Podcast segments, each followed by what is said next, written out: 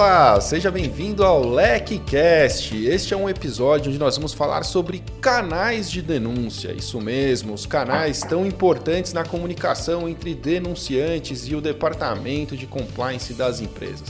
Para me ajudar com o tema de hoje, nós temos o Marcelo Gomes, que é sócio e diretor executivo do grupo Compliance Total e Contato Seguro. Também é autor e professor de compliance. Marcelo, prazer ter você aqui hoje no LecCast. Bom, Márcio, o prazer é todo meu, né? Eu acho que uh, poder estar falando para a maior comunidade de compliance do mundo, isso é um, é um, é um privilégio, né? Então, é, é, o prazer é todo meu. E que gostoso estar aqui podendo estar falando com você. Muito bom, Marcelo. É verdade. A gente já queria conversar sobre esse tema há algum tempo, de, de falar realmente sobre os canais. A gente vem ensaiando.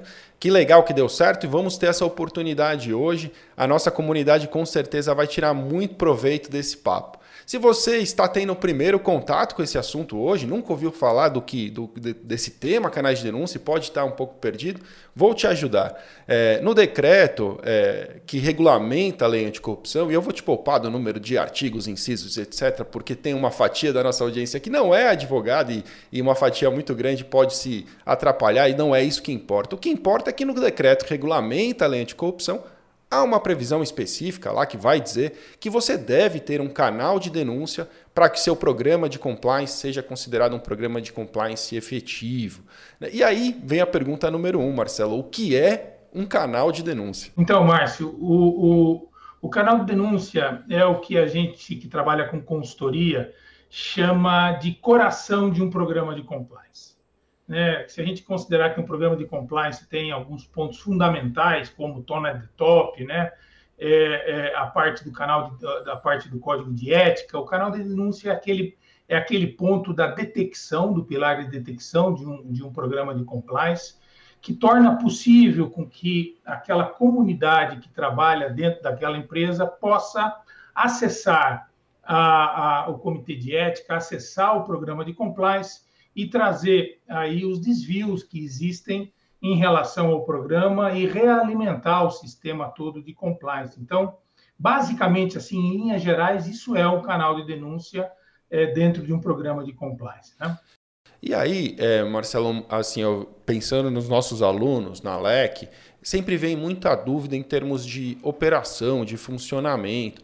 É, muito, uhum. Muitos mitos foram criados ao longo do tempo em, em cima do canal, então parece que realmente é, é, um bicho de sete cabeças e muito pelo contrário. Hoje em dia, né, com tanta tecnologia, tanta modernização, o canal vem se tornando algo cada vez mais é, simples em termos operacionais, mas eu queria que você pudesse dar um panorama é, nesse aspecto, em, em termos de operação, qual é o funcionamento é, de um canal de denúncia. Algumas pessoas logo pensam num 0800, ah, vou ter que investir num 0800, ou não, ele pode ser um canal digital que eu eh, colete essas informações por um formulário.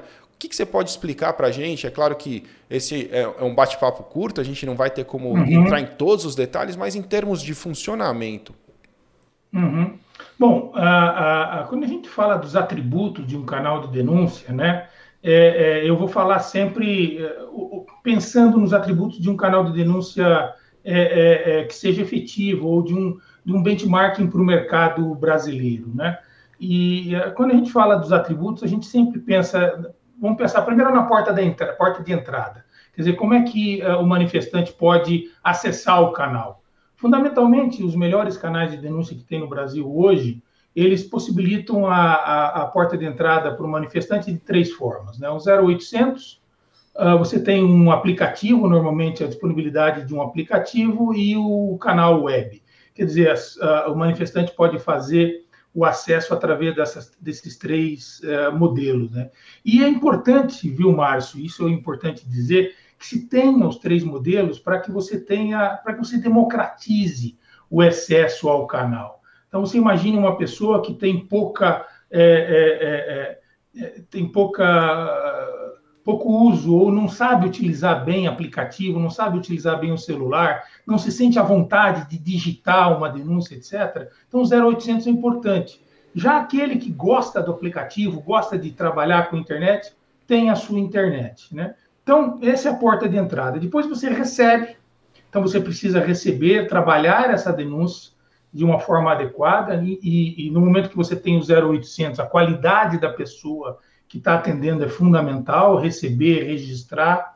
Isso, uh, uh, tanto na parte de web quanto na parte de 0800, registrar, colocar isso dentro de uma forma organizada e então encaminhar para a empresa que contratou essa, essa denúncia de uma forma organizada e dentro de um sistema de BI, né, de Business Intelligence, para que isso depois possa virar um reporte organizado, etc., etc., para o departamento de compliance. Então, em linhas gerais, é assim, também de uma forma bastante é, simplificada, é, é, é, assim que funciona um canal de denúncia terceirizado. Você sabe, é, Marcelo, que você tocou em alguns pontos que são fundamentais no meu modo de ver, quando a gente pensa é, que pessoas diferentes têm acessos a, a, pontos de contato diferentes com esse canal. Né? Então, por exemplo, se você uhum. pensa muitas vezes numa operação rural, é, talvez realmente a pessoa não tenha acesso à tecnologia para sentar ali num computador e formular uma denúncia, mas ela pode, pode ter acesso ao telefone. Então é, é muito do perfil do, do, do, assim, do denunciante, né? De que tipo de, de denunciante você precisa alcançar. Nem todo mundo tem acesso realmente a um computador, a um telefone, a um smartphone para poder fazer uma denúncia, e isso é algo a se pensar. Por outro lado, né, quando a gente fala de canal de denúncia para pequenas empresas, é, pode parecer um excesso. Né? Você fala assim, não, mas minha empresa é pequena, eu tenho pouca gente, eu não preciso de um canal super robusto. E historicamente, o que a gente ensina é, na Alec é que sempre que possível é melhor você ter um canal terceirizado, bem estruturado, porque ele vai te trazer muitos outros benefícios além da simples comunicação. Mas naquelas uhum. empresas realmente pequenas, é, e que até o decreto né, que regulamenta a lei de corrupção vem dispensar o canal de denúncia para que aquele programa seja considerado efetivo, o que nós dizemos na LEC é que ela não deve dispensar, ela pode customizar para as necessidades dela, então simplificar. De repente, ter um formulário no, no, no site da empresa, ter um e-mail de denúncia específica que a pessoa de alguma forma possa denunciar. Quer dizer, abrir portas para essa comunicação. Né? Se é tão importante um canal para uma empresa robusta, com porte maior, por que, que não seria importante? Para uma empresa de porte menor também. É, nesses termos, você tem visto é, as empresas de porte menor também interessadas em canais de denúncia? Excelente ponto, Márcio. Excelente ponto. Hoje, é, é com a automatização e com o, o, com o aumento no volume, você sabe que sempre existe uma relação, para tudo na, na, na, indústria, existe uma relação de preço-volume. Né? E com o aumento é, é, da, da, adesão do número de empresas ao compliance, a, graças a Deus, né, a gente vê o compliance e a, e a, e a LEC surfa e, e, puxa esse movimento de uma forma brilhante dentro, da, dentro, desse, de, dentro desse movimento que para um Brasil mais ético, né? É, a gente vê que o o valor do investimento que se faz para ter um canal de denúncia completo, inclusive com 0800, caiu bastante.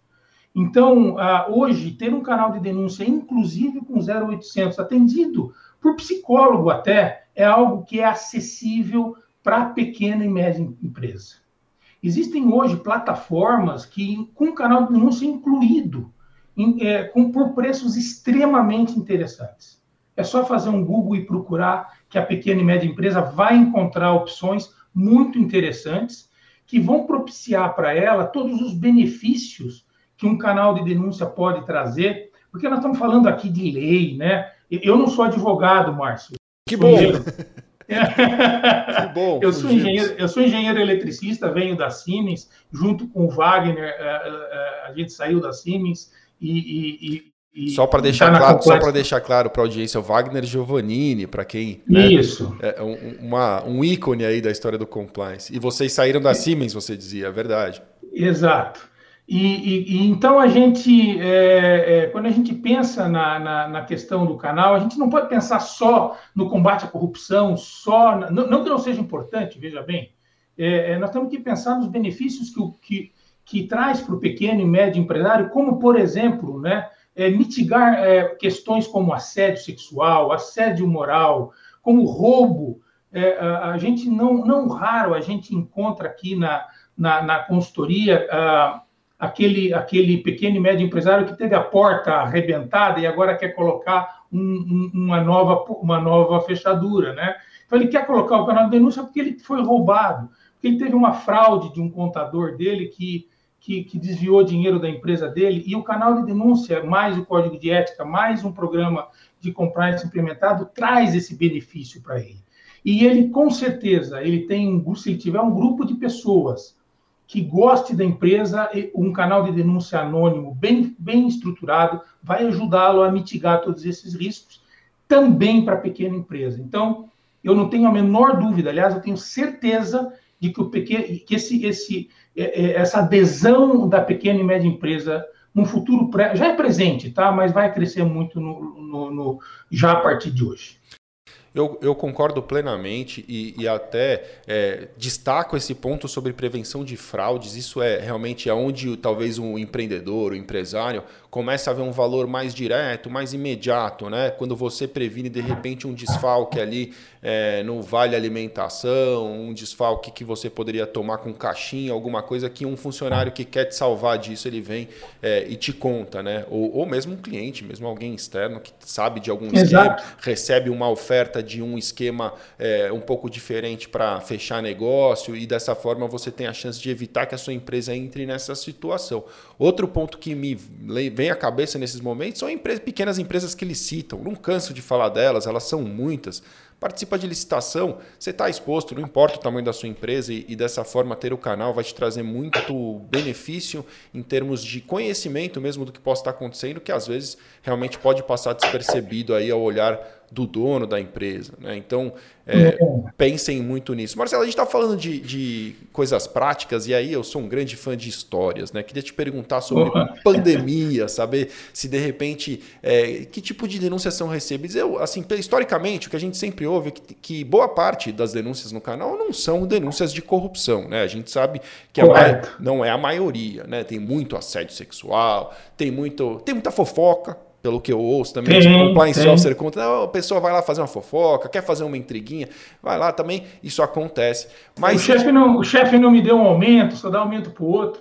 Exato, exato. Eu não sou é. tratado da mesma maneira. Então, eu queria te é. perguntar sobre isso. Você pode contar, claro que anonimamente, não, não espero que você revele aí é, as empresas envolvidas, mas histórias que você tem escutado é, sobre o, o, conteúdo de denúncias e até especificamente se você durante a pandemia sentiu aí, soube de algum tipo de modificação no perfil dessas denúncias. É interessante, Márcio. Houve sim.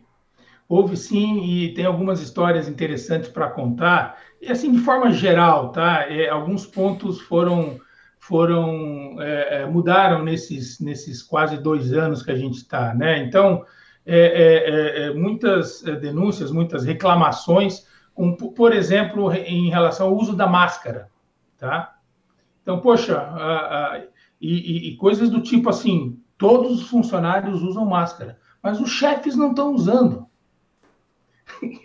Isso para o Tony de Top é horrível, né?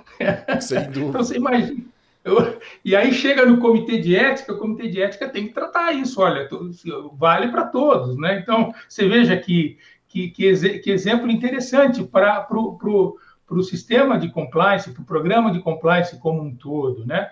Ou coisas do tipo, uh, uh, uh, o caso de assédio sexual por meio eletrônico. Nossa. Isso também tem aumentado, quer dizer, a pessoa se sente como está no meio eletrônico, é, se sente mais à vontade de dar uma, de fazer um, um assédio sexual de qualquer, é, independente do gênero, né, de qualquer natureza. Isso também a gente percebeu o aumento de denúncias de assédio sexual por, por meio é, por meio eletrônico. Uma outra reclamação que aumentou muito: fulano de tal não quer se vacinar. Uau! Ele é negacionista, ele diz que não vai se vacinar, e eu estou convivendo, vou conviver do lado de uma pessoa que não quer se vacinar, ele vai lá e reclama. Isso é polêmico, extremamente polêmico.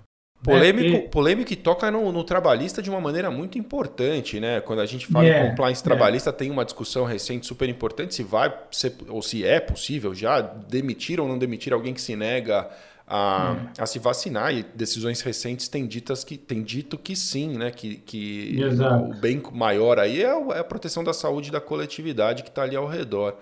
Mas que mais? Mas Algo isso, mais? Isso é interessante, né? Total. É, você sabe qual é a campeã? Qual? É, é a questão de se vamos voltar para o pro, pro, uh, presencial ou não. A gente reclama. É, sério. é, é, é, será que vamos voltar para o presencial? E gente que não quer voltar para o presencial, quer continuar no home office. É, isso Porque é se uma sente, se enorme. sente mais à vontade, está seguro. Eu acho que, como tem gente que não está usando máscara, tem gente que não está usando, não quer se vacinar, eu quero continuar no home office, e aí reclama no canal.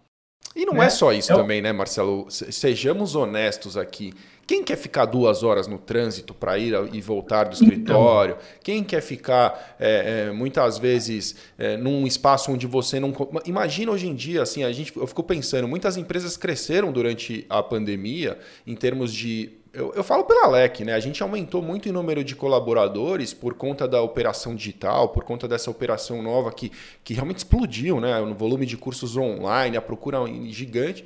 Se todos nós voltássemos para o escritório antigo, aqui na a LEC está de mudança também. Nós vamos- Aliás, é, eu preciso conhecer o teu é, escritório nós novo. vamos hein? por um espaço muito maior, em breve, na Paulista também, mas é, se nós voltássemos para o escritório antigo, as pessoas mal conseguiriam conversar. Hoje em dia, com tanta ligação, Zoom, call o tempo inteiro, né? Porque as empresas continuam né? é, é, de home office, uma boa parte fazendo isso. Então, o que eu sinto é que as pessoas se sentem mais confortáveis e rendem mais, em muitos casos, não em todos os casos, mas em muitos casos de casa, né? Trabalhando no seu home office. Então, é, essa discussão, nossa, eu tenho escutado de, de- dos, dos clientes da LEC, enfim, de- das pessoas com quem a gente conversa, é, as discussões são, são realmente ferrenhas, assim, as pessoas estão é, incomodadas com esse cenário, e não só pela segurança, pela qualidade de vida mesmo, né? A vida parece que Exato. mudou, e isso, e como tudo, o que faz parte da vida vai para o canal, né? A gente falou É de claro, o fofocas, canal, o canal é vivo, né? O canal é vivo. E, É interessante como a tua pergunta trouxe, quer dizer, mostra exatamente essa ligação de como o canal ele é um termômetro do dia a dia. Né? É, é, o, o canal que funciona, vamos, vamos, vamos ser. Porque o canal, aquela questão, né? Uma, a gente volta e meia escuta, Márcio, isso é uma coisa, é um paradigma que às vezes. Ah, aqui na minha empresa tudo funciona bem, sabe por quê? Eu não tenho reclamação. Esta afirmação é a afirmação de que o teu programa de compliance não funciona. é uma confissão, né? É uma confissão, isso, exatamente. Boa. Vou, vou, vou usar agora. By Márcio El.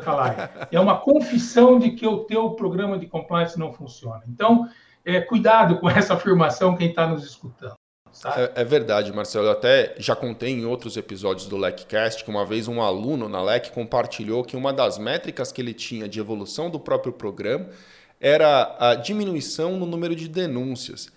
E aí ficou uma interrogação na cara de todos na sala, falando, mas não é o contrário? A gente não tem que incentivar a denúncia, divulgar o canal? E no caso dele, o pensamento era o contrário. Se eu tiver menos denúncia, quer dizer que as coisas estão funcionando. O que não é, É. necessariamente uma verdade, né? Não. Tende a ser Não. o contrário, pelo que a gente está É, falando. né? A gente pode fazer um outro é, LECcast só sobre isso, conversando sobre maturidade de programa de compliance, aonde a gente vê de que o perfil do tipo da denúncia, que ele pode trazer uma redução da- do nível de denúncia, mas mudando o tipo, o perfil da denúncia. Que você reduz esse tipo de denúncia de RH, que você comentou agora há pouco, para um perfil de denúncia mais relativo ao código de, denú código de conduta. Então, você pode ter, com o tempo, mas nós estamos falando de anos, onde o nível de denúncias cai, mas o perfil muda. E aí você percebe o aumento de maturidade do programa de compliance das empresas. Mas essa é uma discussão interessante, que inclusive é uma discussão de métricas de, de, de canal de denúncia, que é, olha, é uma discussão, dá mais de meia hora, viu? Não, e é um ponto muito inteligente mesmo, Marcelo. Até gostei de ouvir isso, porque você fala, mudar o perfil da denúncia, às vezes quer dizer que eu dei mais instrução. Reduzir o número Exato. objetivamente quer dizer que talvez eu esteja bloqueando o canal ou não divulgando ele de forma efetiva, né?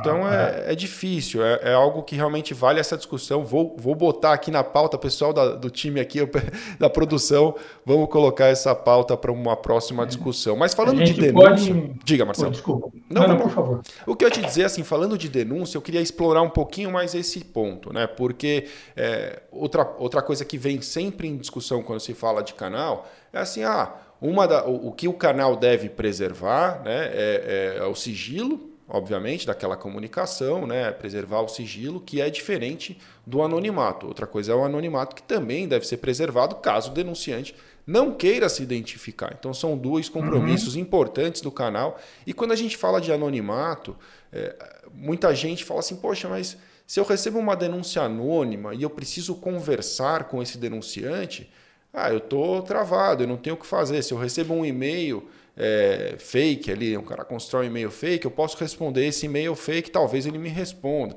Mas se ele me manda, se ele faz uma ligação e não se identifica, como é que eu vou voltar a falar com ele? É, enfim, é, vem essa parte, é um pensamento sobre, sobre o contato. Porque o que nós sabemos é que muitas vezes, eu diria, eu não, não consigo dizer se na maioria ou não, mas muitas vezes o denunciante não sabe tudo que ele precisa compartilhar. Ele compartilha uma parte da informação, mas não compartilha a informação completa. O que, que você pode explicar para a gente nesses termos operacionais, é, nessa comunicação denunciante e aí é, o receptor da denúncia do outro lado, o departamento de compliance, o compliance officer? Existe uma continuidade nessa comunicação? Como é que funciona? Ah, muito boa pergunta, mas antes de responder diretamente, queria te fazer um, um seguinte comentário. Quando a gente fala de canal de denúncia efetivo, Márcio, e a gente fala de confidencialidade e anonimato, a gente diz o seguinte: de que um canal de denúncia efetivo ele tem que garantir a confidencialidade e ele tem que permitir o anonimato. Perfeito. Entendeu a diferença? Perfeito. Claro. dizer, né? Quer dizer, a pessoa pode não querer, ela pode querer se identificar, né? mas a permissão, você tem que dar a permissão. Essa tua pergunta é excelente, porque a retroalimentação, a gente usa esse, esse, esse, uh, uh, esse desenho, essa ideia, né? coisa de engenheiro, isso aí. Não? É, é, essa retroalimentação do, do, do, da denúncia, ela é fundamental na medida em que uh, você precisa, até para investigação, lembrando de que você só pode ir para uma medida disciplinar a partir do momento que você tem dados concretos para poder fazer a medida disciplinar. Você não pode, o comitê de ética tem que ter é, é, informações é, concretas para poder fazer. E essa retroalimentação nos canais de denúncia aqui é, de, de, de, bom nível, é, ela é feita através de um protocolo que é dado para o denunciante é, anônimo que, que, que, que, não quis, que foi permitido a ele não dar a sua identificação, e através desse protocolo, ele pode se comunicar através da plataforma, da própria plataforma do, da, da, da, do, do, canal, com, o, com a empresa. E a empresa se comunicar com ele de forma anônima. E aí eles podem trocar informações. Né? E a empresa pode pedir mais informações. E, e, e essa é uma das formas, inclusive, de mitigar denúncias desse tipo que você falou. São denúncias que têm o objetivo de prejudicar alguém. Porque no momento que você percebe que existe uma denúncia maliciosa, e você faz duas ou três perguntas, a pessoa que está fazendo uma denúncia maliciosa normalmente refuga. Né? Então, é uma das formas de você mitigar esse tipo de denúncia maliciosa que você está colocando. Não sei se eu fui claro muito, na, na, explicação. Muito claro, e, e eu, não, eu, vou, eu vou contar uma história sem revelar a fonte, mas eu tenho um compliance officer amigo meu que ele diz, ele tem uma sensação, pelo histórico de análise de denúncias que ele fez até hoje, ele é um cara bastante experiente, que ele diz assim, onde há fumaça, há fogo, é o que ele diz. E, uhum. E, mas não necessariamente, pô, sempre a denúncia é verdadeira, não é isso que, ele, que eu quero dizer, mas se existe a denúncia, algo existe por ali. Nem que seja um mal entendido ou uma pessoa que está para ser demitida. Ele falou muitas é. vezes a pessoa está para ser demitida, ela inventa uma denúncia porque ela fala não pode, é, você não pode, é, qual é a expressão? É, retaliar o denunciante, né? A não retaliação Isso. do denunciante é um dos princípios do canal de denúncia, ou seja, o denunciante de boa fé que vem te contar algo não deve ser retaliado. É, é, muito, muito embora isso a gente saiba que equivocadamente aconteça, alguns denunciantes são demitidos e isso é, é, é uma, é um uma, uma, prática ruim, né? uma prática que não traz, não traz credibilidade alguma ao canal. Né? Mas, por outro Inclusive, lado. Em, apesar de que a, a mídia social está aí, e a gente viu, viu, recentemente casos em que o denunciante foi, foi induzido a se, a se identificar, depois demitido e jogou isso no Instagram, e isso causa um transtorno de reputação enorme para a empresa. É verdade, é, e isso é realmente é, um problema, né? Não se pode agir dessa forma. Mas, por outro lado, o que ele dizia, esse meu amigo, é que quando a fumaça é fogo, e, e ele falava, é, muitas vezes, essa pessoa que faz uma denúncia, ela já está para ser demitida, ela sabe que ela vai ser demitida, ela já percebeu que ela cometeu um erro uhum. grave, ou que ela tem uma performance muito baixa, ou que, enfim, de alguma maneira ela sente que esse momento está chegando, e aí pode vir uma, uma denúncia é, com essa má intenção. Mas ele, segundo ele, novamente, são casos de exceção. Ele falou: não costumo encontrar muitos desses casos, não é algo não. recorrente nos, nos canais de denúncia. E aí, nós, sobre essa nós conversa... temos estatísticas sobre isso. Esse número ele é pequeno e essa retroalimentação que você comentou é uma das formas de você mitigar esse tipo de problema. Tá? Essa conversa, nessas né, próximas perguntas. É. Nessa retroalimentação, é. Marcelo, veio um ponto que, que é muito discutido em aula e eu acho que todos gostariam de saber sua opinião. O que dizer ao denunciante após o processo de investigação? Ou seja, eu recebi ali a, a, a denúncia, fiz a minha parte que, que eu conto para ele? Eu preciso dizer, olha, denunciante, obrigado, em função da sua denúncia, fulano de tal foi demitido. Ou então não, eu digo, obrigado, é, a, a, investigação já foi concluída.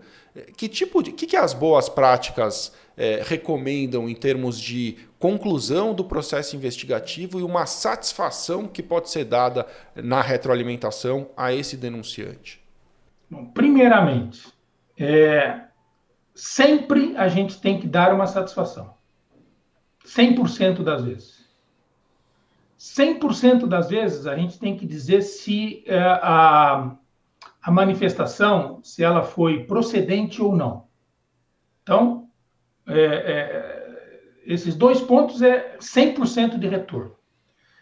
Ah, com relação a, a, a, ao que foi feito com, a, com aquele a partir do momento que ela foi procedente, o que foi feito, a, a gente recomenda de que a informação que seja dada é o seguinte, de que, a, informa, de que, a, a de que as medidas cabíveis foram tomadas. Porque no momento que você diz que as medidas cabíveis foram tomadas, o, o denunciante ele tem condição, já que ele está próximo ao, ao caso já que ele fez a denúncia, ele tem condição de, de perceber, de verificar se de fato a, a, aquilo que foi registrado como feedback para ele, de fato aconteceu. E, e no fundo, Márcio, a, o feedback ele é importante para o denunciante. o objetivo do compliance não é punir ninguém. Isso é uma coisa importante também. É, é, isso é um erro muito comum no, no meu ponto de vista. Eu sou um, um apaixonado pelo compliance. É, é a gente tem que é, dizer para todo mundo em alto e bom som: o objetivo de um programa de compliance não é punir ninguém. O objetivo de um programa de compliance é tornar o ambiente de trabalho melhor. Esse é o grande objetivo. E na medida em que a, o, o, o denunciante percebeu de que um assediador, por exemplo, foi demitido, e ele sabe que aquilo foi fruto da denúncia dele, ele não precisa ficar espalhando para todo mundo de que eh, ele foi a causa da demissão de alguém. Você não precisa colocar ninguém é, é, é, em, praça pública, sabe? Aliás, quem trabalhou em indústria como eu trabalhei, a gente sabe que, apesar da gente não fazer isso, a Rádio Peão, no final das contas, vai acabar fazendo, sabe? É, é, na prática, entendeu, Márcio? Então, a gente recomenda que o feedback seja pontual, seja dado direto para a pessoa, dizendo o seguinte: o teu feedback foi é, procedente e as ações foram tomadas. E aí, se ele não perceber que a ação foi tomada, como existe o protocolo, ele pode dizer: foi tomada, mas eu não percebi, eu quero reabrir a denúncia. E esse treinamento, essa comunicação tem que ser feita de forma clara para toda a comunidade. Se você não acha de que a denúncia foi, então, por favor, reabra. Isso... E aí essa comunicação continua. Isso é muito interessante porque, no meu modo de ver, aumenta a credibilidade do canal. Não se, Exato. Não, não é, dar aquela satisfação tintim por tintim, mas você simplesmente mostrar para a pessoa que aquele. que Porque pensa, eu sei de algo que eu quero denunciar. E aí o primeiro obstáculo é assim: será que eu devo fazer isso? Já é uma insegurança muito grande. Aí você fala, vou me expor, eu vou de repente ficar numa situação difícil, mas eu vou denunciar. A pessoa decide denunciar, ela passa por esse primeiro obstáculo. Ela vence o obstáculo uhum. operacional de contatar mesmo uma pessoa ou falar com um ser humano por é, 0800. É claro que é um psicólogo, está preparado para lidar com aquele momento de tensão, mas é um momento de tensão muitas vezes, dependendo do tema a ser discutido. Um assédio sexual, por exemplo, causa traumas gravíssimos nas pessoas e, e merece realmente um tratamento de um psicólogo, é algo super sensível. Ela vence essa fase de novo e ela não recebe um feedback ela pode chegar à conclusão de que todo aquele processo doloroso que ela venceu para chegar até a denúncia não valeu a pena. E isso causa é. descrédito no canal de denúncia. Então, Exatamente. É, é você que está nos ouvindo, nos assistindo no YouTube, pense muito bem sobre essa continuidade na comunicação. Dê essa satisfação, ainda que de forma sucinta, para que as pessoas vejam valor no seu canal de denúncia, vejam valor em realizar uma denúncia. Porque, é, do contrário, é, o que tende a acontecer é cada vez mais isso ir ficando para lá, não, não vale a pena denunciar porque nada acontece. Então, as medidas que são adotadas, como disse bem o Marcelo, muitas vezes são públicas, pode ocasionar uma demissão, mas, por outro lado, às vezes pode ter chegado à conclusão que, naquele caso pontual, que a, a, a, a medida correta seria uma advertência verbal, por exemplo, uma advertência escrita que seja. E, dessa forma, talvez o denunciante não tenha noção do que aconteceu. Você não precisa dar os detalhes, mas talvez o fato de você dizer sua denúncia foi realmente processada e nós tomamos medidas em função dela, traga um conforto para ele de que algo foi feito. Eu acho isso muito inteligente, Marcelo, acho, e, é. e funcional. É... É, e, e, Márcio, eu vou te colocar mais, é, mais um ponto importante. Para a empresa, é, é, é mais importante, mais importante não, deixa eu refrasear tão importante quanto a medida individual para aquela denúncia, muitas vezes é a análise coletiva do total de denúncias. Então, vou te dar um exemplo. Se, por exemplo, você percebe que a quantidade de denúncias de assédio moral, por exemplo, está aumentando, o que, que o comitê de ética deve fazer? Espera um pouquinho, eu estou precisando de um treinamento para os líderes.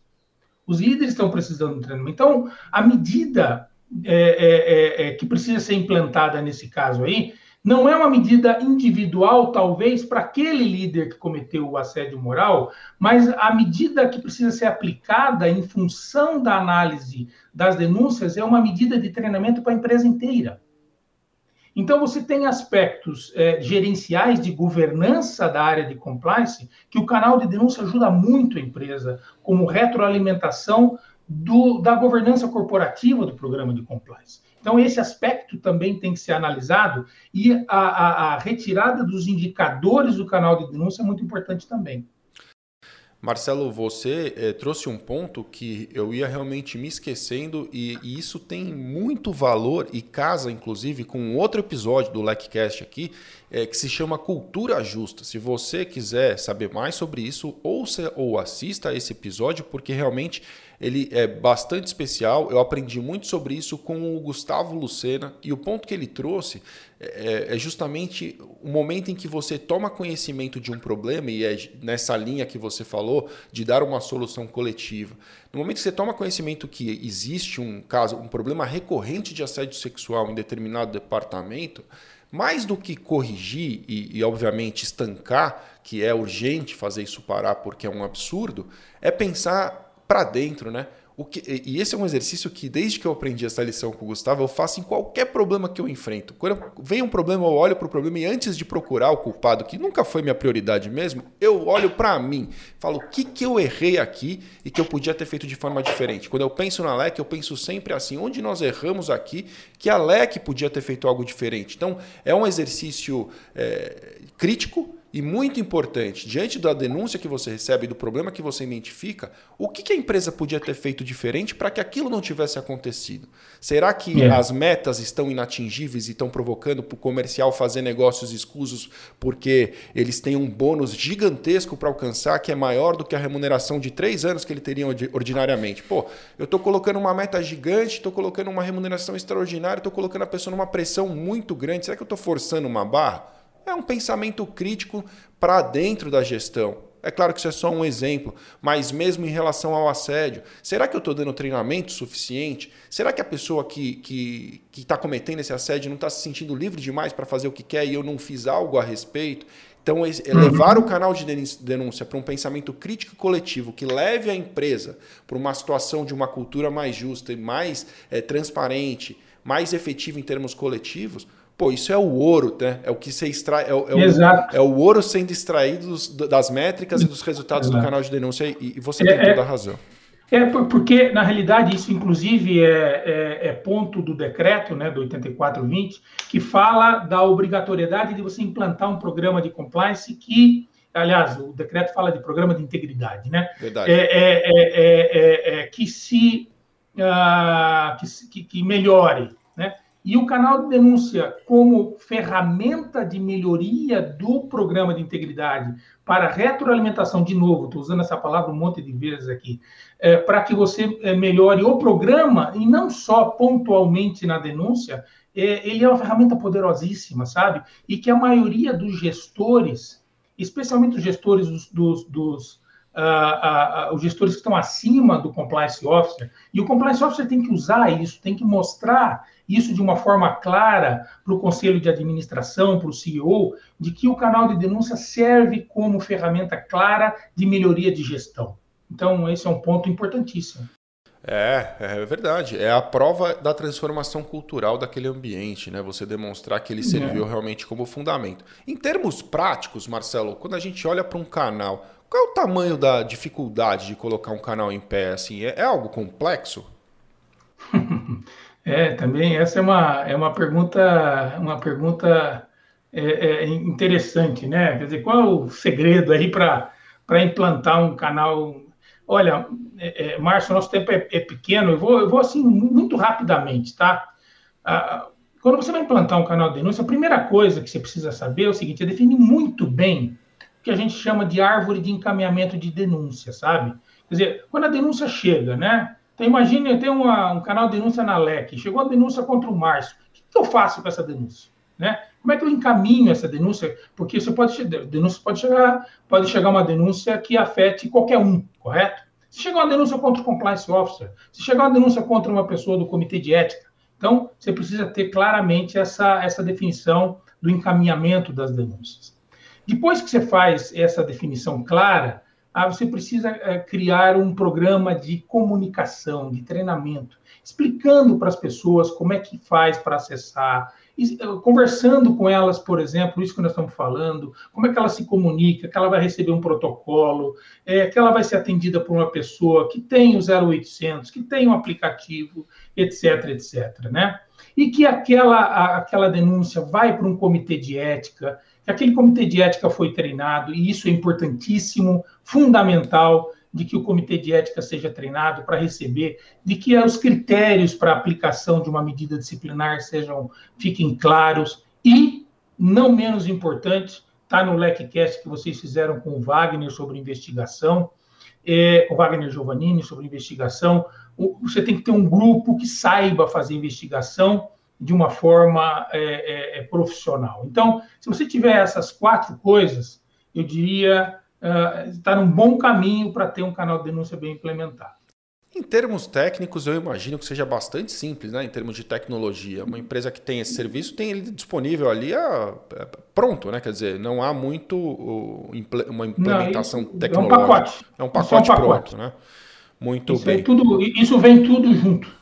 Marcelão, que aula que você me deu aqui de canal de denúncia. Para a gente fechar de uma maneira objetiva, eu queria te fazer uma brincadeira aqui, te passar a bola para você listar, falar assim, olha, é, para a nossa audiência ou, ou, ou mesmo para mim, o que, que você pensa aí como o, os pontos principais? Você fala assim, olha, um canal é eficiente quando ele tem alguns pontos aí. Quais são esses pontos, na sua opinião, que trazem a eficiência de um canal de denúncia?